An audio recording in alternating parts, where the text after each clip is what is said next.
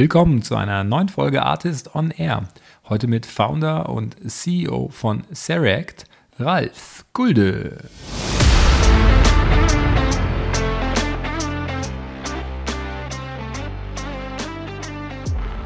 Beziehungsweise jedes Unternehmen äh, ringt gerade um äh, diese brillanten Köpfe im Bereich KI und Robotik und dann musst du natürlich äh, gute Argumente haben.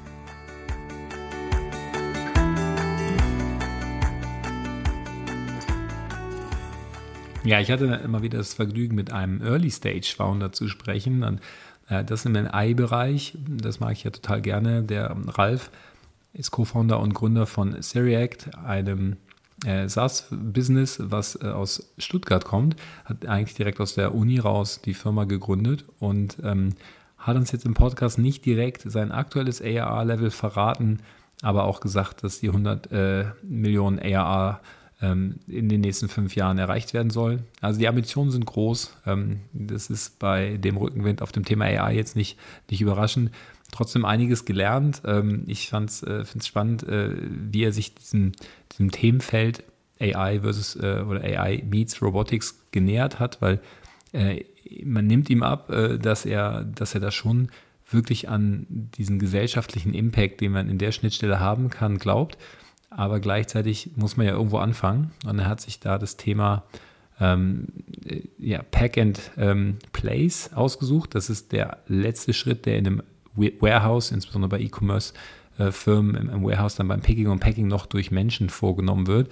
Den zu ersetzen, hat da eine AI-gestützte Software entwickelt, die den Roboter Arm oder verschiedene Roboterarme ähm, sozusagen enablen, das Picking und Packing komplett automatisiert zu machen.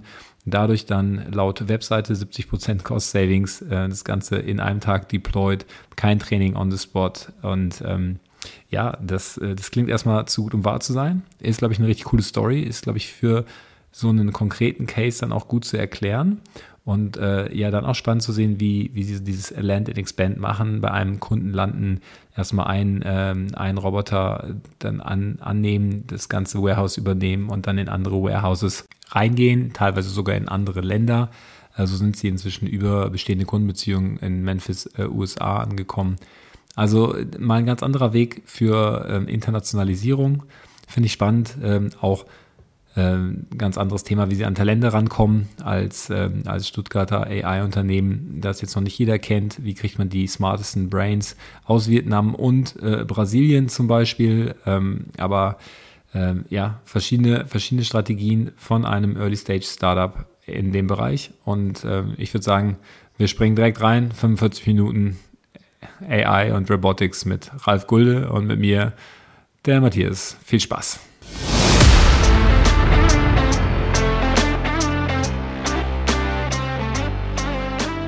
Artist on Air, der SaaS-Podcast für den deutschsprachigen Raum. Wertvolle Tipps von erfolgreichen Gründern, Top-Investoren und führenden Industriepartnern, die euch bei der Skalierung eures Unternehmens schnell und unkompliziert weiterhelfen.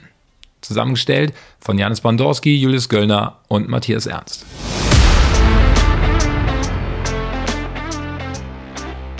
Ich grüße dich, Ralf. Hi Matthias, ich freue mich heute hier zu sein.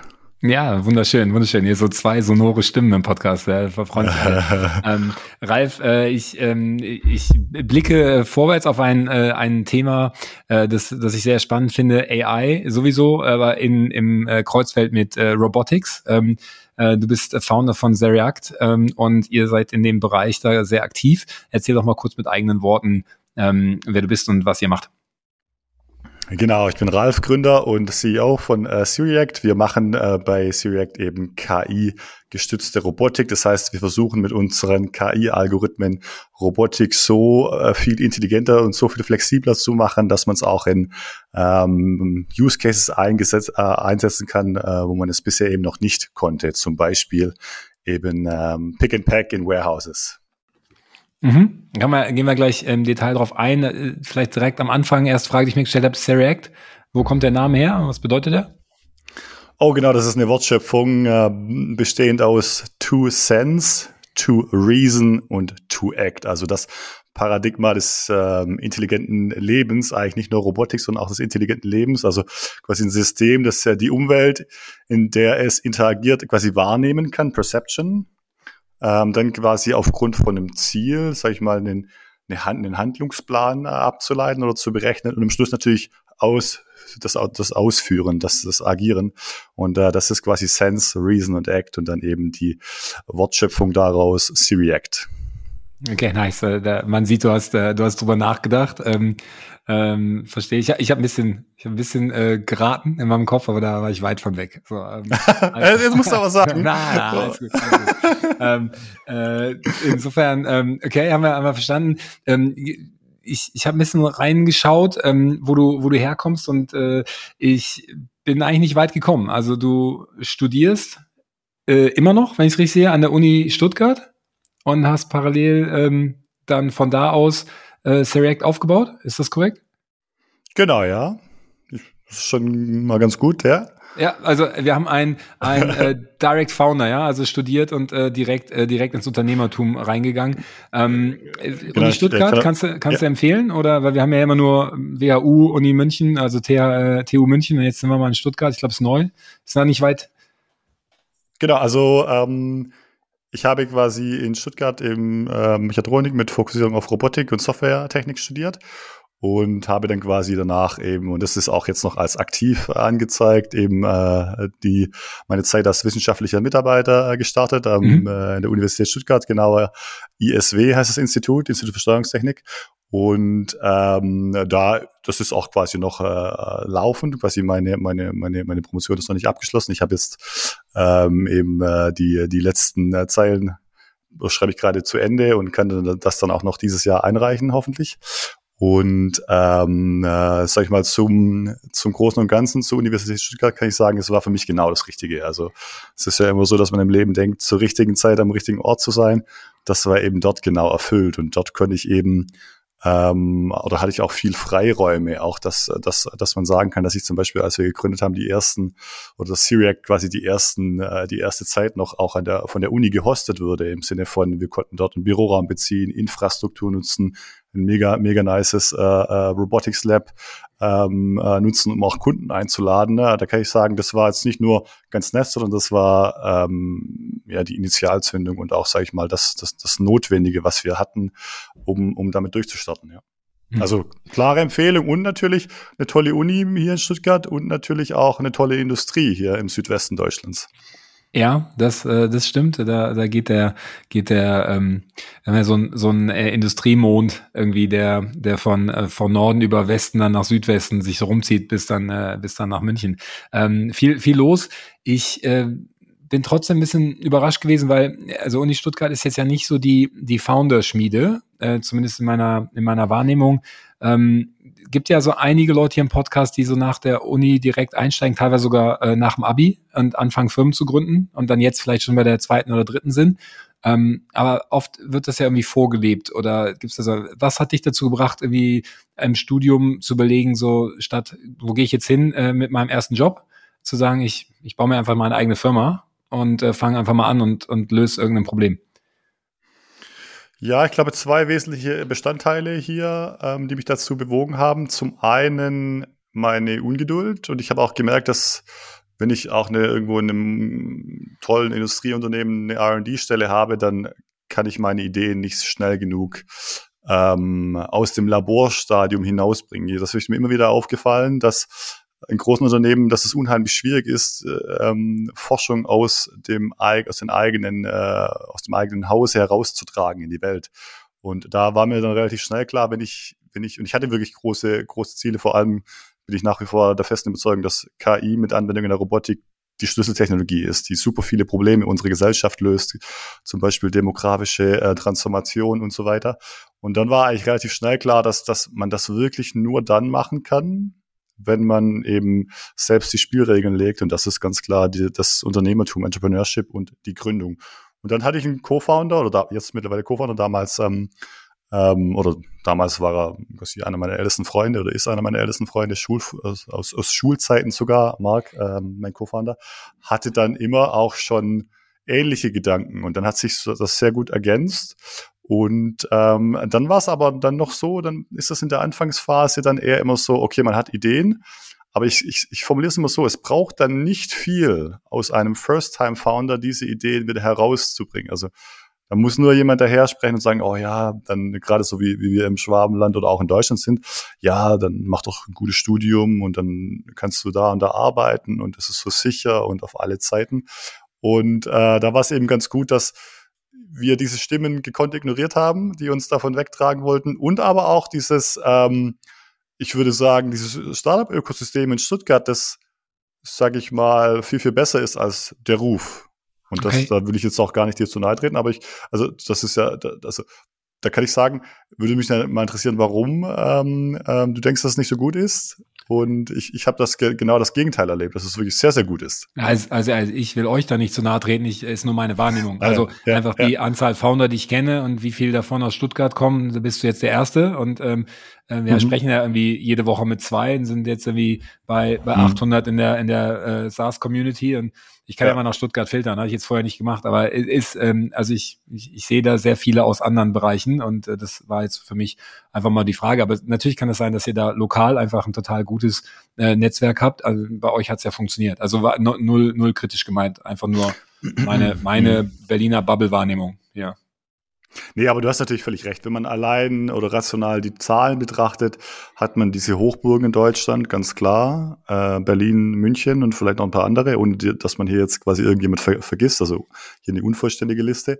Aber ähm, ich glaube, das gesamte Thema Entrepreneurship formiert sich ja auch ganz stark in, in, in den letzten Jahren. Es ist viel, viel, wenn man auch schaut, ähm, wie viele Ausgründungen es gibt, wie auch äh, Venture Capital allokiert wird, geht es ja einen sehr, sehr guten Weg auch. Und mhm. man sieht auch zum Beispiel, dass sich in der Politik langsam ein bisschen was tut, dass jetzt die Politik auch zum Beispiel dieses misslungene ähm, Mitarbeiterbeteiligungsprogramm in Deutschland, das im internationalen Vergleich so signifikant hinterherhinkt, verbessert werden soll. Und das sind ja schöne, wenn auch etwas langsame, schöne, äh, also äh, schöne ähm, Tendenzen, die sich ja auftun.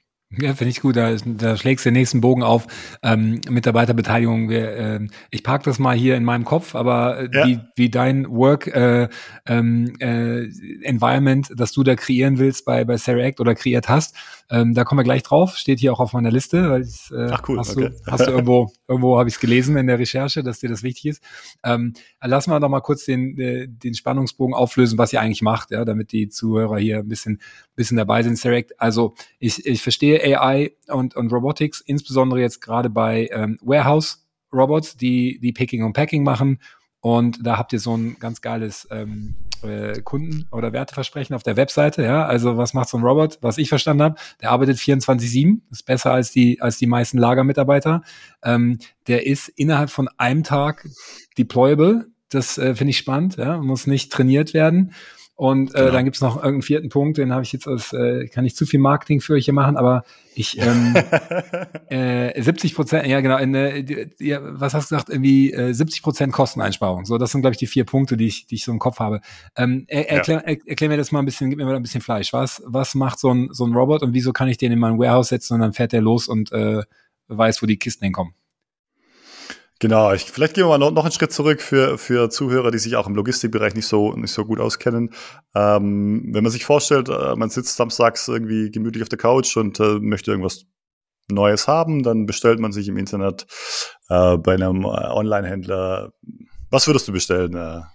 Ich brauchte jetzt äh, äh, einen Plüschpanda äh, Plüsch für ein Geburtstagsgeschenk ja. für, für meine Tochter, weil die Samstag äh, auf den Geburtstag eingeladen ist, habe ich gestern bestellt und der ist gerade gekommen. Ich bin ganz ja. happy, weil ich habe das natürlich wieder verschusselt.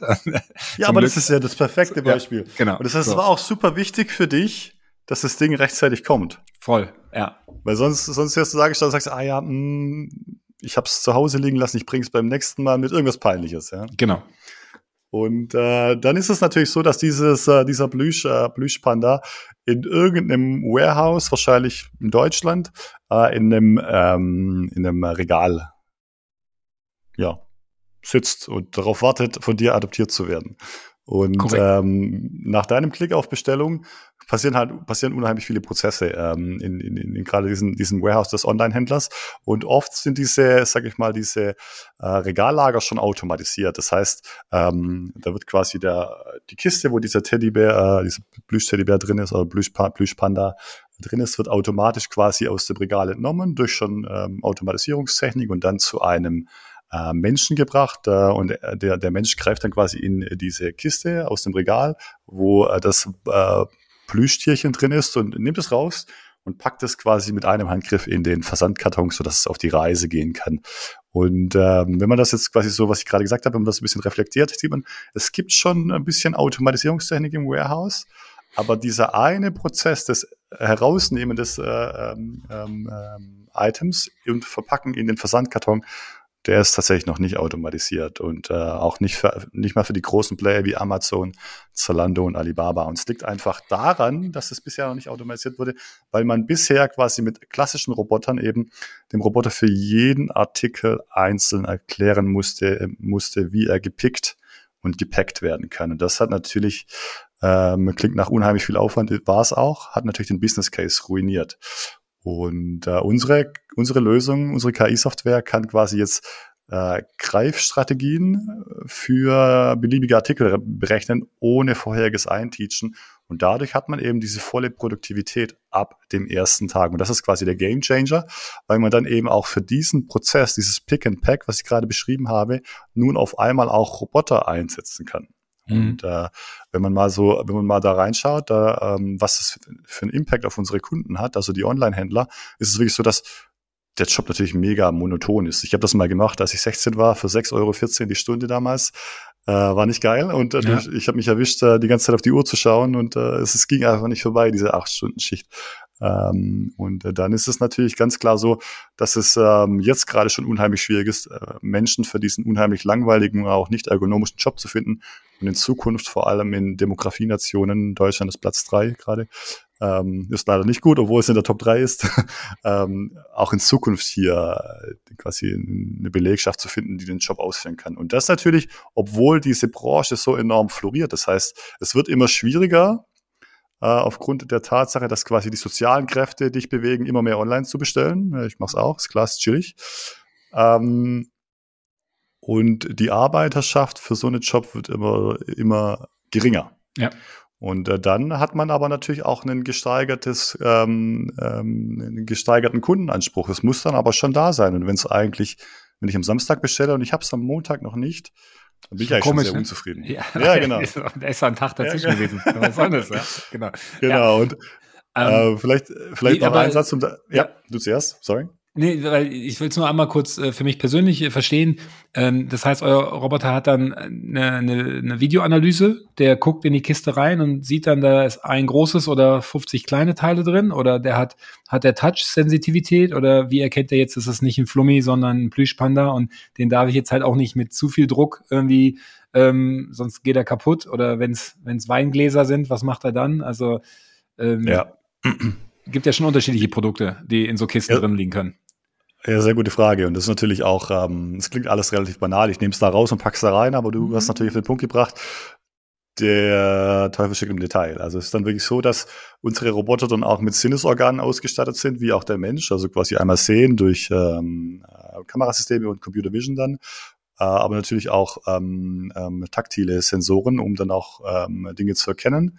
Ähm, und dann ist es so, dass quasi der äh, Roboter über die Kameras in den Behälter schaut und dann eben weiß, was jetzt zu, zu picken ist und durch die KI-Software dann quasi äh, zum einen das richtige, äh, den richtigen Artikel erkennt und äh, im nächsten Schritt auch dann eben den, ähm, äh, den, den Greifvorgang plant und dann ausführt. Und dann äh, wird eben auch ähm, durch unsere neue ähm, äh, GPT-Technologie ähm, äh, wird auch unheimlich viel Underlying Knowledge oder Underlying Intelligence mit reingebracht. Das heißt, wenn ähm, unsere, unsere Software dann sieht, dass zum Beispiel, sagen wir mal, das Glas drin ist oder eine Chipstüte, dann weiß unsere Software ähnlich wie der Mensch, dass diese Artikel jetzt zerbrechlich oder delikat sind und würde die dann quasi nicht nach unten legen in das Zielbehältnis. Das heißt, würde dann automatisch entscheiden, dass das eher nach oben müsste oder besonders besonders elegant, also kraftgeführt. Ähm, das heißt, durch entsprechende Sensorik dann auch wieder taktil und äh, gentle abgelegt wird. Okay, okay. Ähm, Verstanden. Jetzt hast du gesagt, eure Kunden sind, ähm, sind halt überwiegend äh, E-Commerce-Händler, also äh, Warehouse-Betreiber oder Leute, die halt irgendwo in ihrem Businessmodell so ein Warehouse haben. Ja? Ähm, Richtig. Wie viele, wie viele solcher Kunden habt ihr? Ähm, wir haben ähm, eigentlich aus, aus allen größeren Bereichen ähm, jetzt mittlerweile schon Kunden. Ähm, das geht hoch von wirklich sehr großen Automobilkunden, die immer besonders spannend sind, weil sie hoch reguliert sind. Ähm, mhm äh, wie zum Beispiel Daimler Truck, ähm, haben wir so aus dem Manufacturing-Sektor schon Kunden, auch im Bereich Third-Party Logistics. Äh, das ist quasi ein Bereich, wo jemand Logistikdienstleistungen anbietet, ähm, zum Beispiel das Fulfillment. Ähm, kann ich gleich noch was dazu sagen. Aber dann auch quasi im Bereich ähm, ähm, Materialproben haben wir schon Kunden in den USA, äh, in der Nähe von Memphis und auch im Bereich Groceries. Und das ist wirklich besonders herausfordernd, aber auch ein toller Zukunftsmarkt. Äh, haben wir auch ähm, schon Kunden. Das heißt, wir sind auch gerade natürlich noch ein bisschen für, für Siriact, ähm, ähm, ich würde mal sagen, ähm, dabei so educated Hypothesis zu machen, also quasi unsere Marktannahmen, unsere ähm, äh, durchdachten Marktannahmen, sage ich mal, zu validieren, um dann optimalen Product Market Fit zu finden. Das klingt alles sehr kompliziert, ich sage es mal einfacher. Wir haben eine, sage ich mal, eine, eine, eine, eine sehr vielversprechende, wie ich persönlich finde, Technologie entwickelt und wir müssen jetzt natürlich überlegen, wie man das zu so einem coolen Produkt machen kann, dass wir dann damit auch äh, das Unternehmen Siriact sehr groß machen können.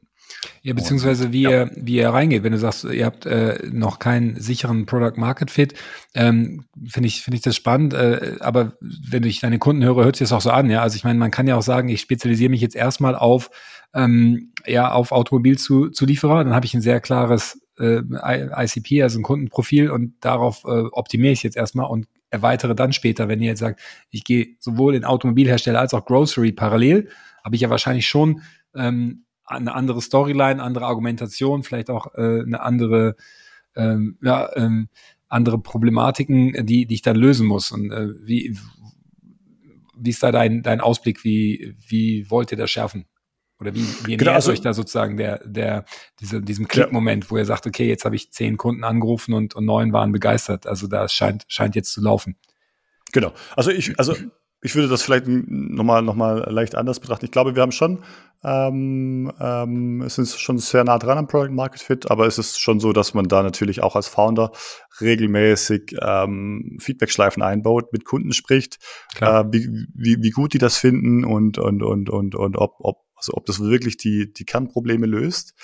Und äh, dann wird das natürlich immer äh, feinjustiert. Und ähm, da gehen wir natürlich ähm, ähm, hauptsächlich dadurch ran, ähm, das zu schärfen, durch, wie gesagt, eben Kundenfeedback und aber auch natürlich, ähm, was ich eine sehr gute Validierung finde, wenn du zum Beispiel eine Kundengruppe hast, sagen wir zum Beispiel ähm, Automobil, ähm, die Automobilbranche, und dann hast du quasi einen Kunden, ähm, wie jetzt zum Beispiel bei uns ist Daimler Truck, und du nimmst dann diese Lösung und bietest sie ähm, einem Kunden an, den den, äh, also den du dem gleichen Marktsegment nach deinem ICP Ideal Customer Persona zuordnest. Und wenn das dann in, in, in, in, der, in der Summe oder in, den, in, in, in, der, in der Vielzahl gut funktioniert, dann hast du deine Kundensegmentierung wohl ganz gut gemacht und dann passt auch das, das, äh, das ICP-Profil in der Regel ganz gut dazu. Also da gibt es quasi, ich sage mal, verschiedene, ich würde mal sagen, Heuristiken, die einem dann helfen, ob die Annahmen, die man über den Markt trifft, eben passen. Mhm. Mm, was äh, verkauft ihr die Steuerungssoftware oder verkauft ihr auch die Roboter? Also ist es ein Hardware-Software-Game oder reines Software-Game? Ich sehe uns als reine Software-Schmiede, aber wir bieten natürlich für viele Kunden auch das Komplettpaket an. Das heißt, wir haben dann eben Partner, die uns helfen, dann auch noch die Hardware dazu zu liefern und äh, können dann quasi dem Kunden alles aus einer, aus einer Hand bieten. Okay, ähm, ihr baut keine Roboter, sondern die würdet ihr dann einfach von einem, von einem Dritten äh, dazu kaufen. Dann, Absolut richtig, genau. Ja, und unsere okay. Software läuft auch mit quasi allen relevanten Hardware-Produkten, also so gut wie allen Armen, die man kaufen kann äh, und auch alle anderen Greifer und Kameras etc. Und dann haben wir aber natürlich auch viele Kunden, die zum Beispiel schon sehr gut darin sind, zum Beispiel Greifer zu bauen oder Roboter zu bauen. äh, die aber vielleicht nicht so gut äh, darin sind, eine wirklich eine neuartige KI-Robotiklösung äh, oder KI-Robotik-Software zu entwickeln. Und da entstehen natürlich auch entspannte Synergien, so dass wir dann quasi auch hier diesen äh, Partner-Channel haben und ähm, dann quasi über ich würde mal sagen, Partnerschaften dann auch unsere Software eben an den Endkunden bringen, ohne dass wir mit Hardware direkt was zu tun haben. Okay, weil der Hardware-Produzent euch dann sozusagen mit seinem Arm direkt mitverkauft. Gutes Beispiel, ja. Ja, okay. Ähm, ja, spannend, okay. Das Partnership Sales haben wir jetzt auch noch ein bisschen drin. Es ist, äh, wird, wird breit, das Feld. Okay, okay. Ähm, äh, lass, mich, lass mich noch verstehen. Okay, was, äh, wie, wie verdient ihr den Geld? Also ich, äh, 70 Prozent Kosteneinsparung ist ja ein Value, das, das kann jeder dann nachrechnen, aber was, was kostet dann die Software und äh, wie rechnet ihr das ab? Genau, also den Value, also da hatten wir tatsächlich auch, oder kann ich ein Beispiel nennen, wir hatten viele Kunden, wo wir dann also wirklich von, von über sieben Cent manuell auf knapp unter einen Cent sogar gekommen sind, war sogar mehr als 70 Prozent ähm, für einen automatisierten Pick. Und das ist natürlich schon signifikante Kostenersparnis und ähm, ist, ist natürlich unheimlich gut, auch um in einem Hochlohnland wie Deutschland auch wettbewerbsfähig zu sein. Vor allem, wenn man sieht, dass im Ausland sehr oft äh, Sendungen subventioniert werden, zum Beispiel über China, äh, werden ja massiv auch dann die, die, die Lieferkosten äh, staatlich subventioniert, sodass hier quasi ähm, ja dann auch schon fast eine Wettbewerbsverzerrung äh, geschieht. Das heißt, das ist natürlich für unsere Kunden, die in Hochlohnländern ansässig sind, auch sehr spannend. Und äh, wie dann quasi äh, für C-React am Ende des Tages das Business Model ist, ist eben, dass wir ähm, unsere Software eben als Subscription anbieten, wie zum Beispiel ein Netflix-Abo, das man dann mhm. pro Roboter und pro Jahr eben bezahlt. Okay, also pro, pro Roboter ist sozusagen die Einheit. Ähm, äh, ich frage gleich auch noch, wie viel, aber äh, sieben Cent auf einen Cent ist die Ersparnis, die verstehe ich, aber kannst du mir die sieben Cent mal in die Gesamtkosten äh, einordnen? Also wenn ich jetzt meinen meinen Panda bestelle, was sind dann so Warehouse-Kosten? Ähm, also naja, das sind ja, mhm. ja, ist es eher ein Euro und dann dieser eine Teilprozess, da, da äh, geht ihr rein und den optimiert ihr oder ist es in, in Summe 10 Cent und davon sind halt 7 Prozent dieses Picking, weil, weil das halt noch das Einzige ist, was Manual Labor nee. erfordert? Also es ist wirklich so, dass diese 7 Prozent für diesen einen Handgriff ja. veranschlagt werden, wo der Teddy von links nach rechts ge ge ge bewegt. Genau, also das verstehe ich. Ja, wie viel so, okay. von, von, von wie viel insgesamt? Also ich meine, am Ende habe ich ja, ich habe ja noch äh, eine Warehouse-Miete, ich habe äh, die anderen automatisierten Prozesse, die werden ja auch immer über Zeit abgeschrieben, ja, dass die ja. Kiste rausgeholt wird von und so weiter. Also ähm, wie viel von den Gesamtkosten von so einem, von so einem äh, E-Commerce-Händler könnt ihr damit einsparen?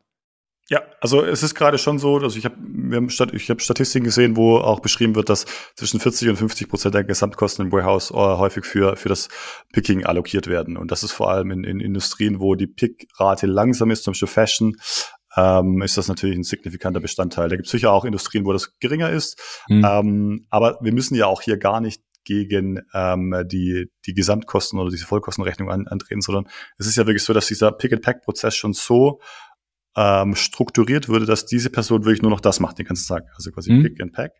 Und äh, dann kann man wirklich auch äh, über äh, oder sag mal, den Controller sehr einfach zufriedenstellen, indem man einfach ähm, anfragt, was der manuelle Pick kostet und dann eben dagegen rechnet, was der automatisierte Pick eben oder ja, wie der automatisierte Pick zu Buche schlägt. Und dann ist das eben schon erledigt. Hm. Ja, nee, äh, äh, alles klar. Habe ich verstanden. Ich äh, jetzt am Ende muss ich ja, wenn ich eine Firma wäre, würde ich jetzt gucken, okay, das ist ein 7 Cent für Pick, das hört sich jetzt sehr wenig an, aber davon machst du halt eine ganze Menge. Ähm, dann habe ich halt irgendwie x Personen Personal, die genau diesen Prozess dann ausführen in einem großen Warehouse und die kann ich dann im Zweifel einsparen, beziehungsweise ich kann schneller wachsen, obwohl ich das Personal nicht kriege auf dem Markt äh, weil ich es jetzt gar nicht mehr brauche. Ne? Das ist ja sozusagen deine, deine ähm, die, die Story, die in diese Richtung geht, äh, Demografie und, äh, und mangelnde Arbeitskräfte. Und die kann ich jetzt ersetzen, weil ich den Prozess voll automatisieren kann. Ähm, äh, wie, wie viele, genau, wie viele Leute hat so ein Kunde von euch? Arbeiten da zehn, arbeiten da äh, 100 Leute in diesem Prozess? Also damit, äh, ne, weil eure Pricing hängt ja davon ab, wie viel, wie viel ähm, ihr halt sparen könnt. 70 Prozent äh, von, von sieben Cent ist jetzt relativ wenig greifbar weil ich brauche eigentlich die Gesamtkosten und die Gesamtkostensparnis, die dann ein so ein Robot erstellen kann. Und dagegen würde ich ja an eurer Stelle preisen. Ja, es ist natürlich auch ähm, ähm, ein gutes Vorgehen, ja.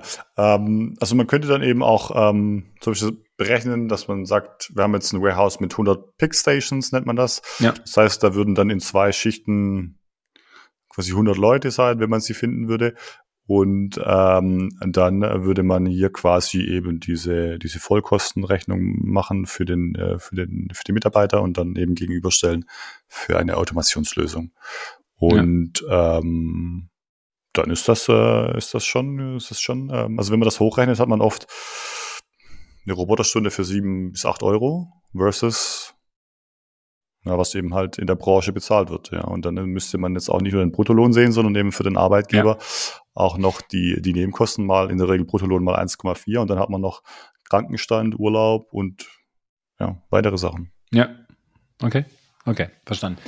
Ähm, und äh, wie, viel, wie viel bleibt dann bei euch hängen? Also wenn ihr sagst, ihr, ihr rechnet im, im Subscription äh, pro, pro Rotor ab, wie viel, wie viel Robots äh, arbeiten jetzt sozusagen mit eurem System und äh, kannst du uns so ein Gefühl geben, wo, wo seid ihr jetzt dann äh, MAA oder ARA-mäßig in, in einem Level?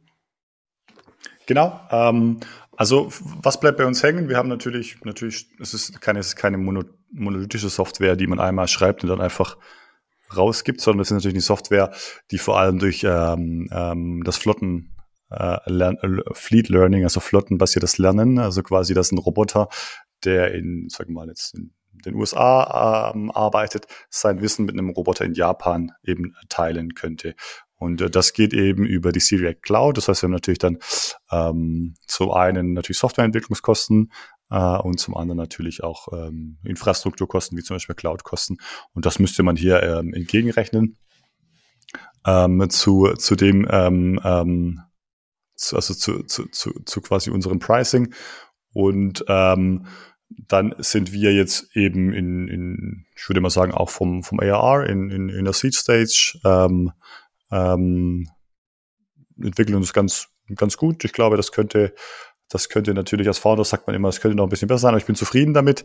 Und äh, wir haben äh, so circa 20 Live-Systeme aktuell mit zusätzlich, äh, zuzüglich dann eben noch ähm, äh, Piloten, die halt, also halt Kunden mal, ähm, also wenn Kunden eben so eine neue, neue Technologie mal ähm, testen können, bevor, bevor sie dann großflächig eingesetzt wird, ähm, schafft das immer eben, eben noch das nötige Vertrauen, so dass hier quasi dann ähm, ja ähm, nachdem quasi diese, diese Testinstallation gemacht wurde, danach großflächiger ausgerollt werden kann. Das ist quasi so, man nennt das quasi Land and Expand. Also ja. neue, neuartige Technologie schaut man sich erstmal an, zwei, drei Monate und dann würde man in die Vollen gehen.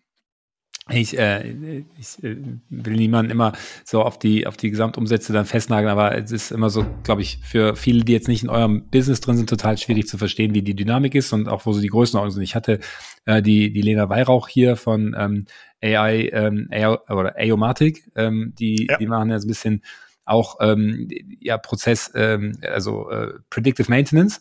Und der hat dann auch gesagt, wenn so eine Maschine von einem Automobilhersteller dann stehen bleibt, dann, dann sind das schnell 30.000 Euro Schaden, ja, irgendwie äh, in der Stunde oder am Tag. Und wenn ich das einmal verhindern kann, dann im Monat, dann, ähm, dann kann ich mir auch äh, da wissen was abnehmen. Und die nehmen dann halt einfach, nehmen dann einfach 1.000 Euro irgendwie im Monat ähm, pro Maschine da kommst dann halt aber auch schnell bei, bei 100 Kunden oder bei 100 Maschinen, die du im Einsatz hast, mit 10 Kunden, hast dann auch schnell irgendwie als Gründer Early Stage schon eine ganz gute MAA. Ne? Also äh, es ist einfach so ein bisschen, was sind das für Dynamiken, weil die meisten kennen halt so äh, HR-Software, wo du halt 5 Euro im Monat pro Seat hast, da brauchst du dann halt sehr viele äh, Teilnehmer. Ich weiß nicht, wie das jetzt im, äh, im Warehouse ist, ob so ein, äh, ne, also wie viel, äh, wie was, naja, wir arbeiten ja auch mit Automobil zusammen. Das ja. heißt, da sind die Anforderungen schon sehr hoch und dann hat man auch Service Level Agreements. Also das sind quasi Vereinbarungen, ähm, wie man jetzt Service und Support leisten oder zu leisten hat, kann man auch wirklich so, so sehr stark formulieren. Und dann ist es so, dass wenn man zum Beispiel einen, einen, einen Fehler hat, sagen wir mal, einen, einen, einen Fehler, dann verpflichten wir uns bei vielen Kunden, dass wir innerhalb von Minuten reagieren können. Ja, mhm. also mit, mit einer, mit einer, ähm, mit einer Remote Intervention. Das heißt, wir greifen über, also mit dem Remote-Zugriff ein und können glücklicherweise auch, ähm, wir haben nicht viele Ausfälle, aber können dann meistens, also sogar in 95 Prozent der Fälle, können wir eben dann diese Störung beheben. Und mhm. das sind natürlich dann auch Sachen, die dann natürlich nochmal extra ähm, ähm, sage ich mal, zu Buche schlagen, wenn man dann auch so, so, einen, so, einen, so eine hohe Verfügbarkeit des Systems eben haben möchte. Garantiert, Bis hin ja. zu einer definierten Zeit, definierten Zeit für eine On-Site-Intervention, also wenn quasi jemand äh, von unseren Partnern oder auch von, vom, vom C-React Deployment Team eben dann zum Kunden muss und zum Beispiel den Roboterarm austauscht, weil er anstatt nach 15 Jahren schon nach einem Jahr kaputt gegangen ist. Ja, ja. verstanden. Hm, dann äh, stelle ich die Frage mal andersrum, äh, genauso spannend.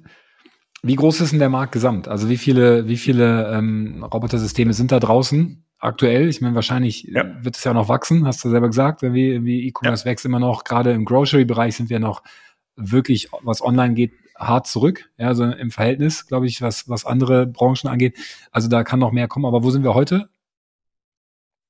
Also für den äh, Pick-and-Pack-Markt würde ich sagen, sind wir bei knapp 10 Milliarden ähm, weltweit und ähm, natürlich Tendenz stark steigend. Das umfasst natürlich ähm, generell ähm, die sehr Industrien, wo, sage ich mal, Artikel eben äh, gehandhabt werden oder kommissioniert werden. Ähm, also über alle Branchen hinweg, wie wir schon gesprochen haben, Grocery, ähm, ähm, E-Commerce, also E-Commerce-Generalisten, Online-Apotheken Online, äh, und so weiter und so fort. Und euer, euer, adressierbarer Markt davon, also was, wo, wo siehst du jetzt äh, Seriact hingehen? Du hast ja im Vorgespräch gesagt, du glaubst, es kann richtig groß werden. Ähm, ähm, wir so ein bisschen darauf hinaus, so, du hast ja jetzt erstmal noch, noch viel vor dir mit diesem Big Picking und Packing, aber haben wir auch schon jetzt von dir gehört, da ist ja noch, eigentlich ist ja noch mehr Zukunftspotenzial. Ja, also ich, ähm, ich denke, irgendwann werden wir auch so, so Healthcare-Robots haben, die halt einfach helfen, Patienten aus dem Bett äh, zu heben oder wieder reinzulegen, weil es einfach kein ja. per Personal mehr gibt, das das macht oder weil dann ein Personal, also ein Mensch äh, sozusagen es schafft, eine 100 Kilo Person hochzuheben, was sie, wofür du heute halt irgendwie zwei brauchst oder drei, ja, um die zu wenden. Ähm, das ist ja ein ganz neuer Markt, aber ist eine ähnliche, glaube ich, Kombination aus KI und Robotik, die da in, ins Spiel ja. kommt und wo ihr eventuell dann in drei, vier Jahren auch an einem guten Punkt seid, irgendwie vielleicht reinzuwachsen oder einen Spin-off zu machen, etc. Wie, also ist das, ist das ja, ein Plan ja. oder sagst du, nee, ey, ich habe noch die nächsten 15 Jahre Picking und Packing, der eine Prozess, den, den können wir noch ja. richtig, richtig lösen.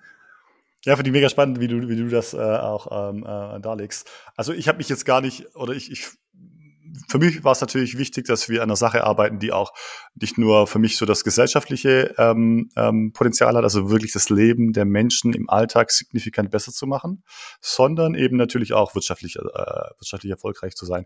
Dann war es für mich gar nicht so, so wichtig jetzt, ähm, ähm, dass dass dass so, also für mich war es, was ich, was ich sehr spannend fand, war wirklich ein Beachhead-Market zu finden. Also Beachhead-Market ist wirklich, sag ich mal, der Markt, den man mit der aktuellen Technologie ohne viel RD noch, ohne viel äh, Wenn und Aber, den man direkt bedienen kann. Und da habe ich eben gesehen, dass wir da schon im Dachraum ähm, einen 100 Millionen ARR-Markt haben.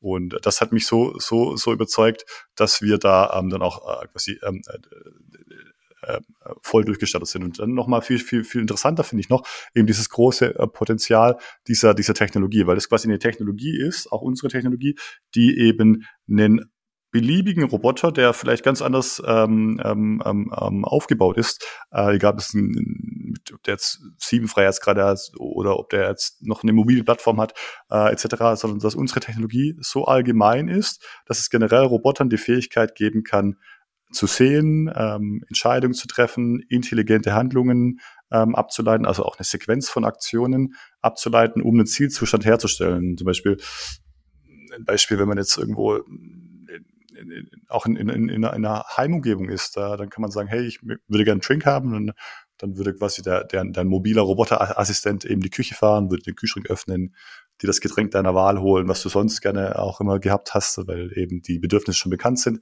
und dann dir äh, liefern. Und das ist quasi eine sehr, sehr generalistische, universelle äh, AI-Robotics-Technologie. Und da, da geht natürlich auch für Syriac die lange Reise hin. Das heißt, wir sind gerade noch äh, gefangen in Warehouses und ich sage das wirklich auch so dramatisch, weil ich so sehe.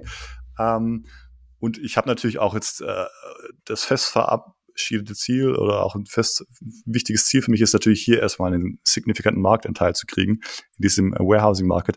Aber danach ist die, die Vision für Syriac natürlich noch viel größer, dass wir dann aus, aus diesen Warehouses ausbrechen und auch in, in andere, in andere Produktionshallen ähm, einziehen, zum Beispiel in Manufacturing, wo man Montage, also sehr kontaktreiche, komplexe Manipulationsprozesse durchführt, aber auch quasi im Bereich ähm, Grocery noch tiefer eingeht, also stelle vor, Sushi-Boxen zu stacken ja. oder Farming mega spannend auch für unsere Zukunft, ja, dass, dass, dass man hier quasi auch vor allem, wenn man sieht, dass die, die Ernährung immer, immer mehr zu, zu ähm, vegetarischen Produkten geht und zu, zu äh, ähm, ähm, pflanzlichen Produkten, dass man eben auch hier sehr gut arbeiten kann mit, mit, mit Robotern, ähm, bis hin quasi zu, ähm, ähm, zur Altenpflege und natürlich zu Home Robotics. Und das äh, begeistert mich wirklich sehr, an so einer Technologie zu arbeiten, wo ich glaube, die hat das Potenzial, wenn man das richtig angeht, alles, ähm, die Welt fundamental zu ändern. Und äh, ich fühle, fühl, es fühlt sich für mich so an, ich habe die Zeit des Aufkommen des Internets nicht äh, persönlich erlebt, habe viele Erzählungen ähm, ähm, berichtet bekommen, aber es fühlt sich wirklich so an, vor allem mit äh, dem, sag ich mal, dem, dem Durchbruch von ChatGPT und Large Language Models, welches wir auch schon, welche Fortschritte wir auch schon übertragen auf die Robotik und dort auch schon Benefits herausziehen können, fühlt sich wirklich so an, als würde gerade das AI-Zeitalter eingeläutet werden und man sieht auch, wie sich die Innovationszyklen verkürzen, wie es einfach sehr, sehr, sehr, sehr schnell vorwärts geht. Und das finde ich unheimlich spannend. Ja, jetzt fühle ich mich alt. Aber ähm, äh, ich, ich, ich, ich äh, habe ja beides jetzt äh, miterlebt. Ich würde sagen, ähm, die, die Welle hier ist auf jeden Fall deutlich agiler und schneller. Also zumindest was äh, dieses Jahr passiert ist. Irgendwie ähm, gucken wir mal, wie es weitergeht. Ich, ich glaube auch tatsächlich, dass der Impact von AI deutlich ähm, gravierender sein kann als der vom Internet. Ähm, also äh, in beide Richtungen, hast du ja gesagt, wenn man es richtig macht. Aber vielleicht macht man es ja auch nicht richtig. Das, das wird sich rausstellen. Ich, ich ist ja die philosophische Diskussion. Meiner Meinung nach ist der Zug auch schon abgefahren. Also ähm, wir spielen das Spiel ja jetzt.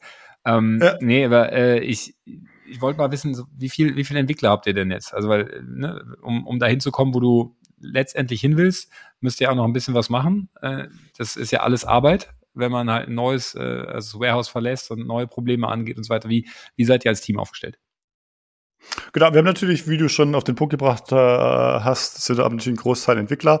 Ähm, das heißt, ich glaube, ich kann das Team bis Ende des Jahres auf 25 bis 30 äh, hoffentlich noch äh, steigern. Wir haben gerade auch wieder eine ganz andere Sache, aber wir haben auch paar, äh, paar sehr gute Leute aus Vietnam und aus Brasilien jetzt gerade gefunden. Da müssen wir noch ein bisschen mit der Ausländerbehörde feilschen, dass die schneller zu uns kommen können. Also wir, wir heilen wirklich auf, auf der ganzen Welt, um jetzt auch diese diese äh, Leute eben äh, diese hellen Köpfe zusammenzubringen. Und da ist natürlich äh, der größte Anteil aktuell ähm, ähm, Software, ähm, Entwickler, AI-Engineers und Robotics-Engineers. Mhm. Und äh, wir haben, und das ist auch äh, sehr, sehr außergewöhnlich für ein Startup unserer Größe, jetzt schon ein sehr starkes Marketing-Team, die aber auch sehr, sehr generalistisch äh, aufgebaut sind, auch in strategischen Themenstellungen immer äh, mit Rat und Tat zur Seite stehen, ähm, auch quasi beim, bei der Lead Generation äh, mithelfen. Und ähm, das ist natürlich auch ein, ein wichtiger äh, Punkt, wenn du siehst, ich kann sehr, sehr gut Leads generieren, ähm, kannst du ja immer schon auch Rückschnitte ziehen, dass die Technologie äh, oder das Produkt, das du anbietest, dann doch ganz gut gefragt ist. Und dann natürlich das Spannendste jetzt, was ich, äh, was mich jetzt gerade sehr stark beschäftigt, ist Sales. Ähm, wir haben, ich finde, wie ich finde, eine tolle Technologie. Wir haben auch sehr namhaftige Kunden, die mit uns gerade expandieren wollen. Und jetzt geht es eben darum, nachdem wir diese Value-Hypothese erbracht haben, mit, mit, mit, mit einigen Kunden schon international auch, das Ganze jetzt zu skalieren und, und diese, diese Software quasi ähm, international auszurollen. Und da bin ich natürlich jetzt ähm, ähm, auch dabei, von Founder geführtem Sales. Und das ist ja immer so läuft es ja eigentlich immer, dass am Anfang die Founder natürlich ja. das Produkt so gut verstehen, dass sie eben die, den Sales-Prozess machen.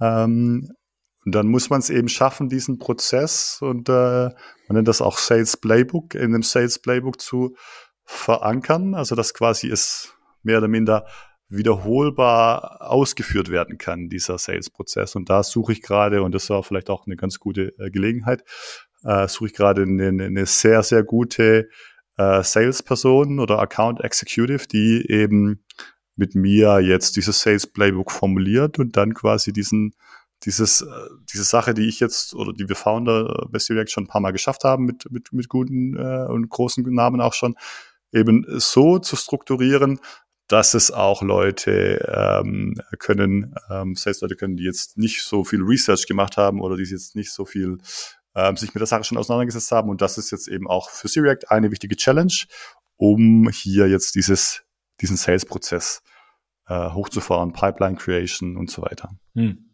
Ja, ja, musste ich nach dem Podcast mal mit dem äh, Manuel Hartmann irgendwie connecten von The Sales Playbook. Äh, der macht ja genau das. Äh, relativ erfolgreich war auch ähm, bei uns auf dem Summit äh, einer, der um 17.30 Uhr die Mainstage voll gekriegt hat. Ja, ähm, also Nicht, okay, ist, ist, ist, ein, ist ein Thema, was, was anscheinend äh, die, die Leute interessiert. Ja. Ähm, äh, insofern äh, da kleiner kleiner Shoutout an Manuel. Aber ähm, ja, nee, verstehe ich, ähm, verstehe ich sehr gut. Äh, du hast eben, du hast es eben so erwähnt, weil äh, ich glaube, die, die Sales-Probleme, äh, wir diskutieren die sehr, sehr viel hier und wenn ihr damit angeht, da äh, das, das kennen wir. Du hast gerade gesagt, Brasilien und Vietnam habt ihr Entwickler gefunden. Vielleicht springe ich da nochmal ja, zurück. Ja. Wie, wie ist das gekommen? Also wie seid ihr auf die gestoßen und ähm, was ist deine Erfahrung damit? Ist das vielleicht eine, so eine, so eine Source, die für andere interessant sein könnte?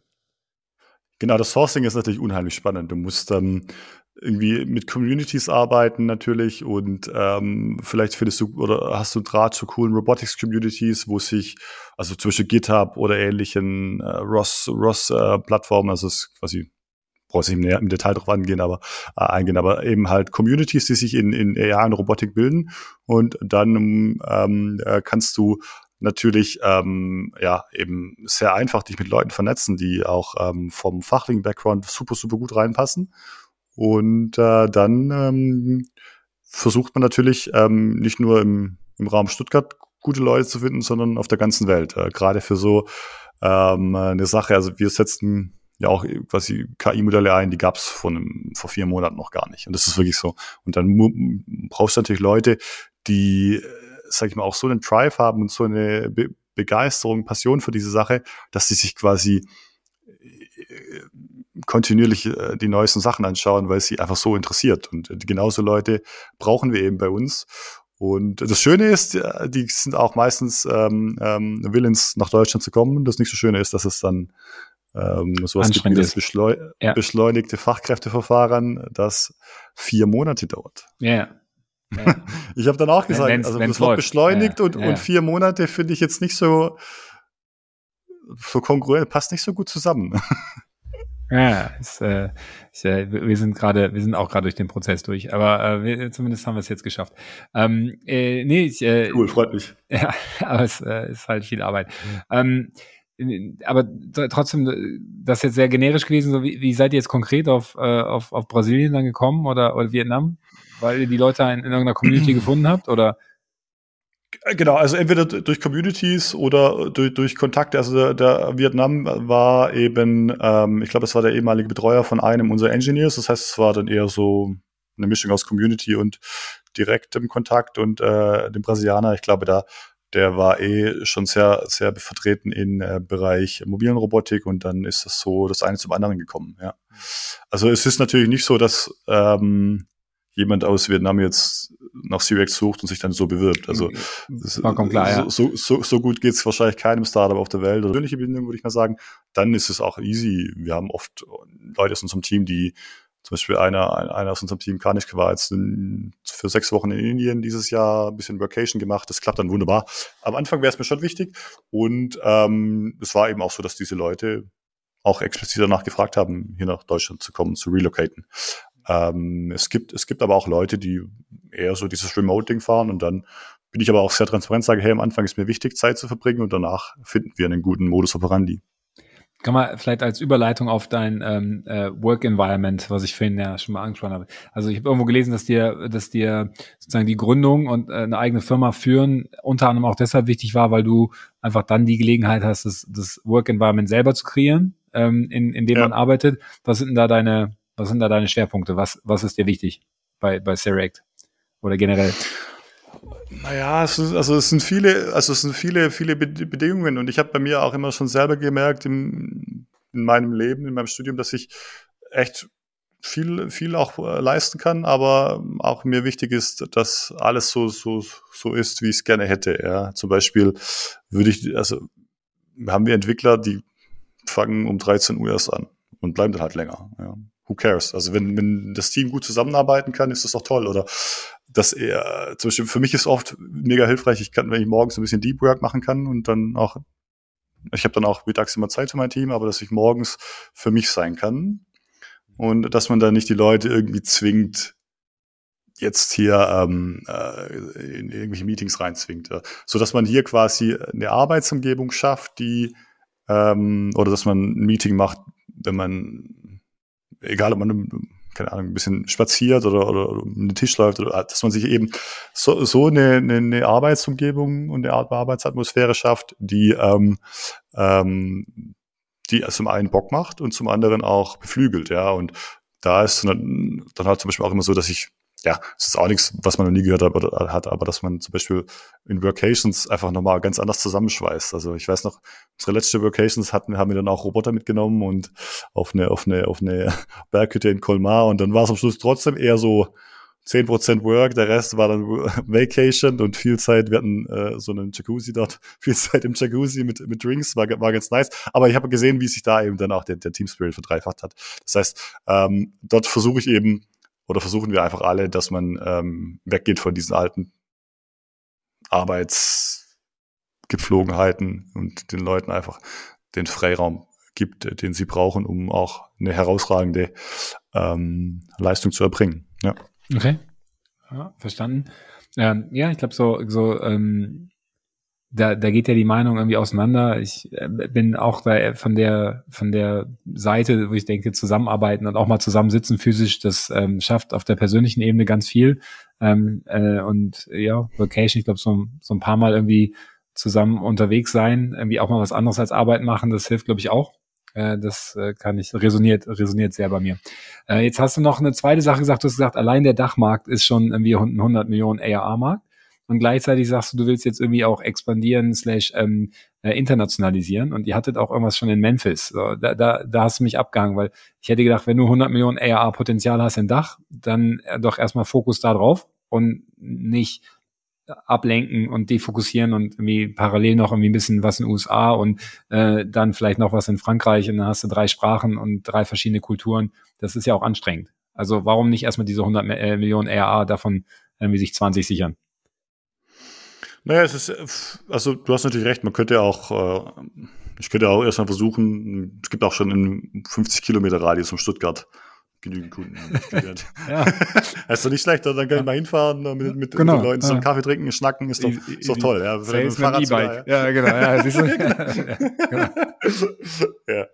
Ähm, ich glaube aber, dass es eine Technologie ist, die die ganze Welt verändern kann und ähm, auch ganz pragmatisch haben wir Kunden, die gleichzeitig auch international arbeiten. Das heißt, wir haben einen Kunde. Du machst dann Net äh, Revenue Retention aus dem Kunden raus in ein anderes Werk oder ein anderes Warehouse. Genau, die sagen dann, wir gehen aber dann, wir gehen aber gleichzeitig live in Deutschland, USA und, und Japan. Das heißt, allein deswegen war es schon mal notwendig, dass wir unsere ähm, Tochtergesellschaften haben. Und ähm, das ist dann auch so, dass wir, also quasi jetzt zum Beispiel machen wir es konkret mit unserem US-Office, ähm, dass wir da jetzt nicht signifikant ähm, Kapital allokieren für Business Development und für Sales, sondern dass wir eben ähm, die Möglichkeit haben, sowas zu machen und uns aber trotzdem auf Dach und und und und und und, und, und ich würde aber schon auch sagen Europa, ähm, äh, also Nordeuropa noch äh, äh, stark fokussieren, ähm, weil wir da natürlich auch ähm, ja, den Vorteil haben, dass wir so einen tollen Markt vor der Haustüre haben. Das heißt, es ist jetzt nicht mein, mein, mein, mein Ansinnen, jetzt komplett zu defokussieren und, sage ich mal, obwohl ich in Deutschland eigentlich einen, tollen oder mit Dach einen tollen Markt hätte, alles auf die USA zu setzen. Aber was ich zum Beispiel auch schon gesehen habe, und das finde ich natürlich auch spannend als Founder, wenn du mit einem US-Kunden sprichst, dann ist es oft schon auch einem guten Pitch so, dass du closen kannst, ja, dass, dass dann die, die, ähm, ähm, ähm also sag ich mal, diese ja, diese, diese Conviction so hoch ist und bei einem Deutschen oder dem Dachkunden, dann machst du nochmal eine Validation, dann machst du rechnest du den Return of Investment nach. Verstanden, ne? das, also das meine ich mit unterschiedlichen Kulturen, unterschiedliche Sales-Prozesse, ja, wahrscheinlich genau, auch genau. unterschiedliche Sales-Typen am Ende. So, ähm, wir haben diese US-Expansion ja sehr oft jetzt irgendwie auch im, im Podcast mit vielen Foundern besprochen. Ich finde es ähm, nochmal einen ganz spannenden Aspekt, den du gerade reingebracht hast, ist dieses, ich gehe jetzt nicht per Playbook in die USA, ja, und hole mir äh, ein US-Investor, gehe mit einem der Founder rüber, machen New York Office aus und, und, und dann habe ich erstmal die ersten fünf Mio weg, äh, weil ich dann halt irgendwie die, die 200 bis 300 K Sales-Leute einstelle, ähm, sondern du sagst ja. halt, wir gehen so ein bisschen opportunistisch in den USA, weil unsere Kunden da sind und uns da haben wollen.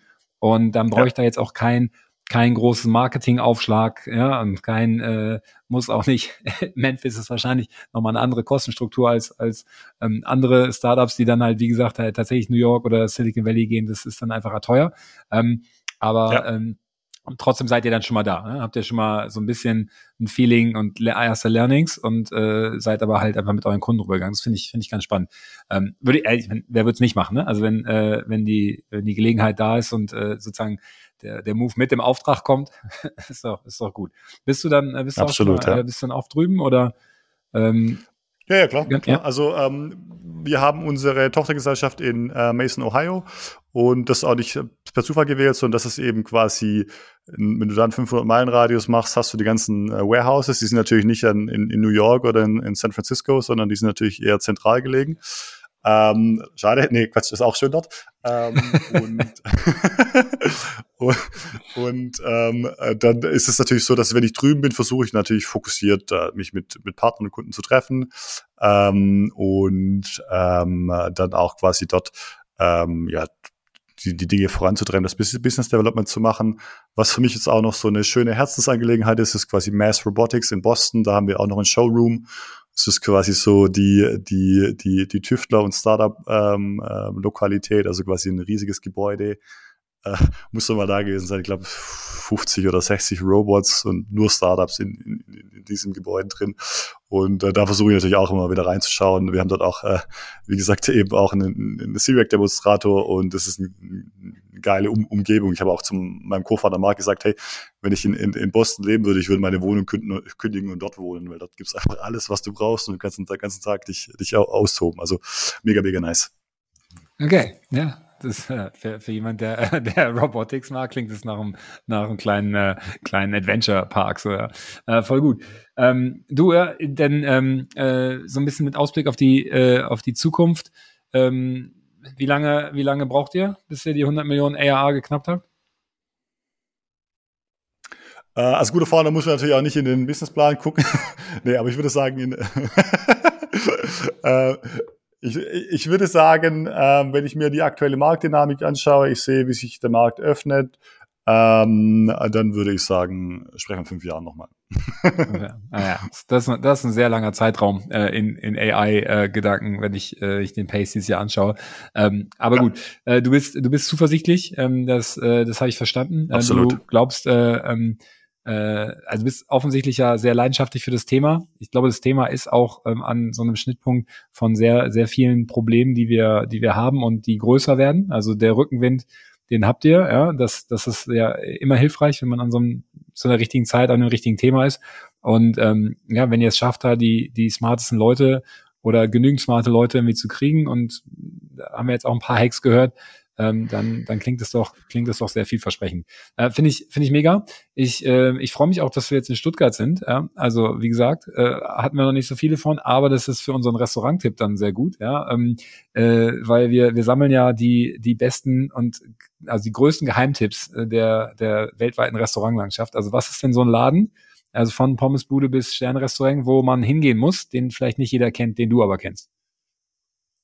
Ja, ähm, es gibt einen, einen sehr, sehr geilen kleinen Vietnamesen in äh, Stuttgart, heißt äh, Takeshis. Und äh, die machen eine Sache, die finde ich ganz besonders toll, das ist ähm, Sommerrollen, das ist quasi, ähm, ist quasi so ein, so ein Reispapier. Ja, ja. Ähm, und dann kannst du quasi, musst du auch selber machen dort, mhm. wirklich äh, noch äh, harte Arbeit. Und dann kannst du quasi eben deine Sommerrolle mhm. selber zusammen äh, basteln und äh, rollst du die und dann kannst du das snacken, also so unterhaltsam, es schmeckt super, super fein, ist gesund und ähm, Takeshi, so wie Takeshis Castle, ja? Ja, genau. Das, das, du kennst das, ja? Ja, klar. Ich, ich, ich hatte mal einen Hindernislauf, Ey, da, da kennt man Takeshis Castle. Aber als ich zum ersten Mal den Restaurantnamen gelesen habe, dachte ich mir, okay, das klingt jetzt irgendwie nicht besonders authentisch, aber ja. muss man mal anschauen, das ist sehr, sehr, sehr, sehr, sehr fein. Ja, super. Äh, packen wir, packen wir rein in die, in die Show Notes. Ähm, kleiner, kleiner Tipp, äh, Sommerrollen in, in Takeshis. Alles klar, dann äh, danke ich dir äh, für die Zeit, äh, Ralf. Ich wünsche euch ganz viel, ganz viel Erfolg. Und äh, das nächste Mal im, äh, im Mars äh, Robotics äh, Center, dann ähm, äh, sch schmeißt du mal irgendwie einen, Plüschpanda für mich mit in den Karton. Ja, logisch, mache ja? ich, mache ich. Und äh, äh, natürlich auch vielen Dank für deine Zeit. Und wenn du in Stuttgart bist, let me know, komm vorbei. Wir haben ein cooles Robotics Lab und es gibt Kaffee oder Bier. Alles klar. Danke dir. Ciao, ciao. Bis dann, ciao.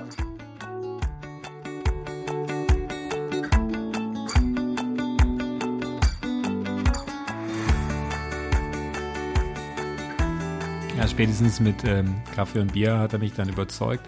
Aber ähm, Spaß beiseite, auch dieses äh, Robotics äh, Wonderland in den USA. In Boston klingt ja ganz gut. Ähm, äh, irgendwie ist es auch schön, wenn, wenn Leute irgendwie aus der, aus der Uni rausgehen, Sachen starten und da so eine Leidenschaft mitbringen, einfach so ein Thema angehen und sagen, damit kann ich die Welt verändern. Ich äh, mag die Stories und ähm, bin ganz, ganz äh, dankbar, dass ich immer wieder äh, so tolle Gespräche führen darf. Ähm, freue mich auf euer Feedback. Wie immer an podcast.artist.net und ansonsten wünsche ich euch allen eine hervorragende Woche. Macht's gut. Der Matthias, ciao.